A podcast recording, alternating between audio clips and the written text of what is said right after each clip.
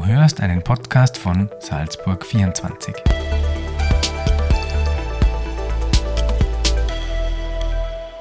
Liebe Zuhörer, herzlich willkommen zu einer neuen Podcast-Folge auf Salzburg 24. Mein Name ist Nicole und mein heutiger Gast ist Dr. Franz Schausberger. Er ist Vorsitzender des Instituts der Regionen Europas und früherer Landeshauptmann von Salzburg. Herr Schausberger, herzlich willkommen und schön, dass Sie da sind. Vielen herzlichen Dank für die Einladung. Herr Schausberg, es ist ja mittlerweile schon fast Tradition, dass wir uns zum Auftakt des Salzburg Europe äh, Summits zum Interview treffen und ein bisschen über das Programm auch plaudern. Heuer findet der Kongress vom 26. bis zum 28. September statt und steht unter dem Titel Das Comeback Europas. Was verstehen Sie unter Comeback und wohin muss Europa eigentlich überhaupt zurückkehren?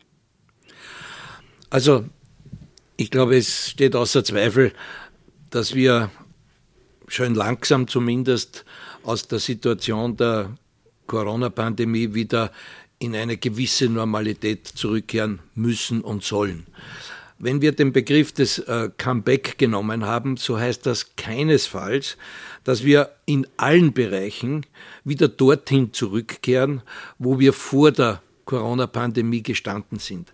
Denn man muss ganz ehrlich sein, es hat ja auch vor der Corona-Pandemie schon einige Bereiche gegeben, ähm, die nicht mehr ganz so gut gelaufen sind. Und da sollte man jetzt natürlich eben nicht mehr dort zurückkehren. Ich denke etwa äh, im Bereich ähm, des, des Klima- und Umweltschutzes. Ähm, da ist ja schon viel im Gange gewesen, ist sicher jetzt vieles gestoppt worden durch die Corona-Pandemie, aber da muss es weitergehen. Das Zweite, ich erinnere daran, wir haben im Jahr 2019 äh, vom Over Overtourism äh, gesprochen.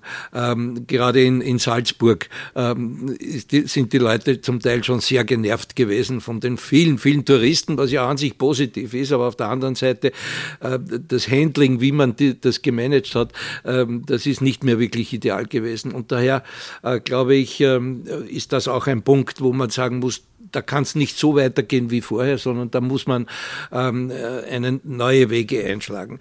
Äh, wir haben auch festgestellt, dass zum Beispiel ähm, im, im Bereich der, der regionalen Nahrungsmittel etc. in der Pandemie eine ganz andere Situation entstanden ist, in dem viele Leute ähm, jetzt genau in diese regionale Versorgung hineingegangen sind. Das sind nur drei Beispiele, die ich erwähnen möchte, äh, um damit zu sagen, ähm, wir scha müssen schauen, dass wir wieder in eine gewisse Normalität kommen.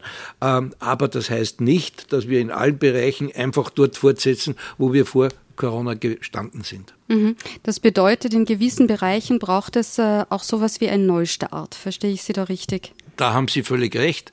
Äh, da muss ein Neustart oder eine Weiterentwicklung, eine, äh, eine Fortentwicklung in neue Richtungen etc. überlegt werden. Und ich glaube, das wird die wichtigste Aufgabe sein, äh, mit der wir uns in der nächsten Zeit zu beschäftigen haben. Mhm. Welche Schritte von Seiten der Politik äh, braucht es dafür? Einerseits, äh, um das Comeback zu erreichen, auf der anderen Seite auch in gewissen Bereichen eben diesen Neustart zu schaffen. Naja, ich glaube, ähm, es ist ganz notwendig, und das habe ich äh, jetzt immer vertreten, diese Meinung, es muss auf allen Ebenen, auf europäischer Ebene, auf der Ebene der Mitgliedstaaten, der Regionen und der Kommunen ähm, eine, eine Evaluierung gemacht werden. Ähm, das heißt, wir müssen schauen, ähm, was ist gut gelaufen, was ist schlecht gelaufen, was müssen wir jetzt für die Zukunft anders machen und uns vorbereiten. Da bin ich aber ganz klar dafür, dass das durch Experten gemacht wird. Äh, wissen Sie, äh, irgendwelche parlamentarischen politischen Ausschüsse, das endet wiederum nur im totalen politischen Fiasko, im, im Hickhack und im gegenseitigen Vorwürfe machen. Das hilft uns überhaupt nicht weiter. Wir brauchen eine Evaluierung auf allen Ebenen. Was muss jetzt anders gemacht werden in Zukunft? Und da bin ich der Meinung, da sollten Expertenrunden überall zusammengesetzt werden äh, und die sollten auch zum Schluss dann einen Maßnahmenkatalog vorschlagen, der dann natürlich für die Politik ganz wichtig ist, um darauf dann die politischen Entscheidungen zu treffen. Das scheint mir sehr, sehr wichtig zu sein. Für solche Evaluierung bietet der Kongress ja schon mal einen ersten Rahmen, zumindest für erste Gespräche und Diskussionen. Eine Frage, die bei dem Kongress ja auch diskutiert wird, ist, Wie wirkt sich die Krise auf die Demokratie und die Freiheit aus? Wie beurteilen Sie das aus Ihrer Sicht, Herr Schausberger? Naja, schauen Sie, es ist äh, natürlich notwendig gewesen während der Pandemie, ähm, dass man gewisse Freiheiten und auch demokratische Freiheiten zurückfährt. Anders wäre es nicht möglich gewesen, das einigermaßen in den Griff zu bekommen. Wobei man auch dazu sagen muss, ähm, wir haben ja nichts gehabt, woran wir uns orientieren hätten können. Äh, alle miteinander nicht. Denn die letzte Pandemie liegt 100 Jahre zurück, das war die spanische Grippe ähm, und von der konnte man wirklich nichts lernen.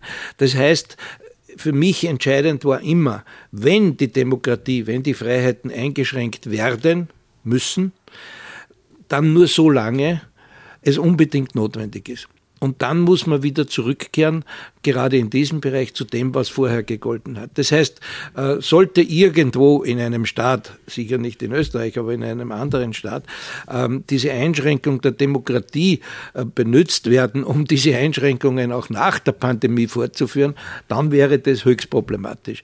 Aber ich habe so den Eindruck, wenn man sich Europa anschaut, ähm, das hat eigentlich nirgends stattgefunden. Auch in Ländern, wo man ursprünglich vermutet hat, dass sie das tun würden, ist man wieder zu den geltenden demokratischen Standards äh, zurückgekehrt.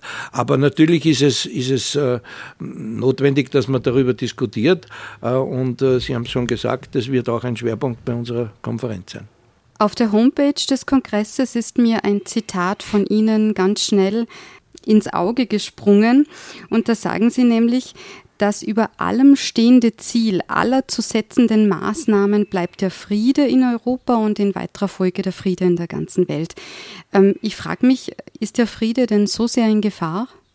Naja, wenn Sie sich anschauen, welche Spaltung ähm, durch die Beurteilung, durch die unterschiedliche Beurteilung der Pandemie und der Maßnahmen dagegen in unserer Gesellschaft festzustellen sind, dann muss ich sagen, alle diese Spaltungen können natürlich schon irgendwann einmal ähm, in eine sehr unfriedliche Entwicklung münden. Äh, und das müssen wir verhindern, nicht? Ähm, da, da, spielen natürlich auch äh, die, die, Social Media eine, eine ganz wesentliche Rolle.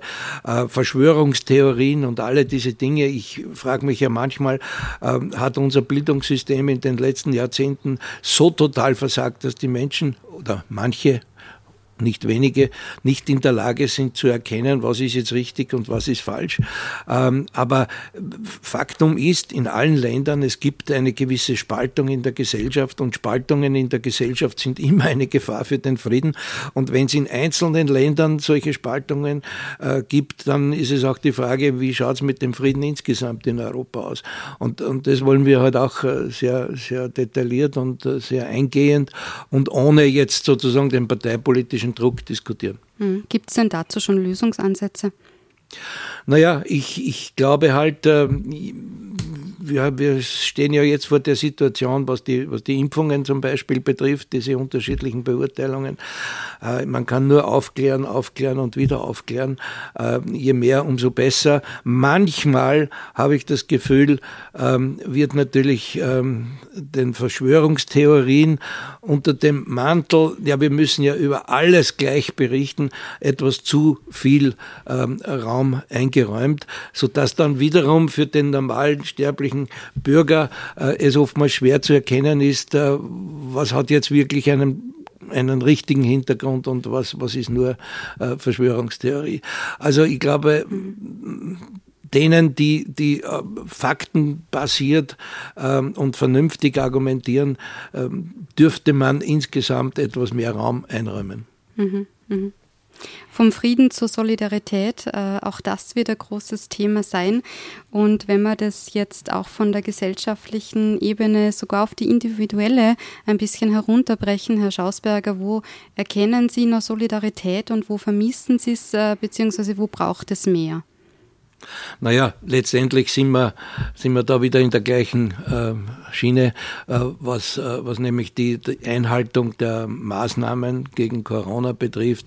Ähm, schauen Sie, mir persönlich ist es eigentlich äh, ziemlich egal, ähm, auch wenn es nicht hundertprozentig vorgeschrieben ist, aber ich, ich nehme aus Rücksicht auf mich, obwohl ich zweimal äh, geimpft bin, aber vor allem auch aus Rücksicht auf die anderen, ähm, nehme ich vielleicht öfter die Maske, obwohl es gar nicht notwendig ist, weil das sind doch bitte Einschränkungen, die wir alle wirklich äh, nicht schwer auf uns nehmen können, auch wenn es einmal mehr ist, als vielleicht äh, rein formal äh, verlangt wird. Ähm, ich sage immer das Beispiel, äh, wenn jemand äh, alleine auf der Autobahn fahren könnte, äh, ist es mir ziemlich egal, wie schnell er fährt. Ähm, da kann er von mir aus 200 fahren. Er bringt sein eigenes Leben äh, in Gefahr. Aber sobald andere Leute fahren, äh, muss, die, muss die Gesellschaft darauf achten, dass man Geschwindigkeitsbeschränkungen einhält. Ähm, und da regt sich eigentlich heute überhaupt niemand mehr auf. Da kann man genauso gut argumentieren, meine Freiheit ist eingeschränkt. Äh, aber aus Solidarität zu den anderen fahren wir eben nur 130. Und, äh, und diese Solidarität brauchen wir. Ähm, und wissen Sie, zwischen Freiheit äh, und Solidarität sollte immer eine gewisse Ausgewogenheit herrschen. Äh, manchmal habe ich das Gefühl, äh, wir, wir überdimensionieren die Freiheit, aber so weit, dass wir die Freiheit des anderen wesentlich einschränken, indem wir die reine persönliche eigene Freiheit einfach verabsolutieren. Und das kann es nicht sein. Eine Gesellschaft kann nicht leben, wenn es nicht eine ausgewogene Balance zwischen Freiheit und Solidarität gibt. Mhm. Es braucht beides dafür. Ja. Es braucht beides, ja, richtig. absolut. Ja. Mhm. Zur Abschlussfrage. Ähm, Sie haben die Corona-Pandemie, die Krisenzeit schon angesprochen. Wie sind Sie durch die äh, letzten eineinhalb Jahre gekommen und gibt es vielleicht gerade zum Abschluss auch was äh, Positives aus der Krise, das Sie mitnehmen? Also ich sage Ihnen ganz offen, äh, ich bin eigentlich sehr gut durch die Krise gekommen. Das Einzige, was mir abgegangen ist, nachdem ich ja in meiner sonstigen Tätigkeit sehr viel in, in Brüssel bei der Europäischen Kommission bin, äh, auch sehr viel in, in Ost- und Südosteuropa, äh, das Reisen ist mir schon abgegangen, das muss ich dazu sagen. Aber sonst ähm, habe ich mich eigentlich sehr gut gefühlt.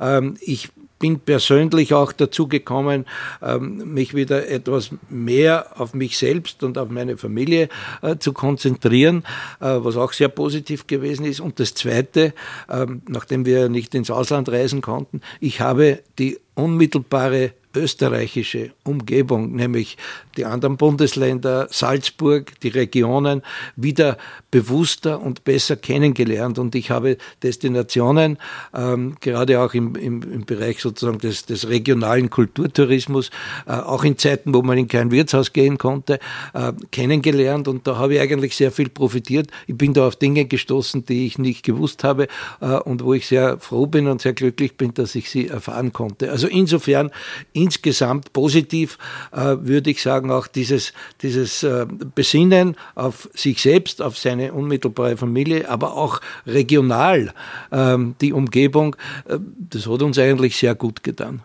Mhm. In diesem Sinne sage ich ganz herzlichen Dank, Herr Dr. Schausberger, für Ihre Zeit. Liebe Zuhörer, auch euch vielen Dank fürs Dabeisein. Bleibt gesund und achtsam.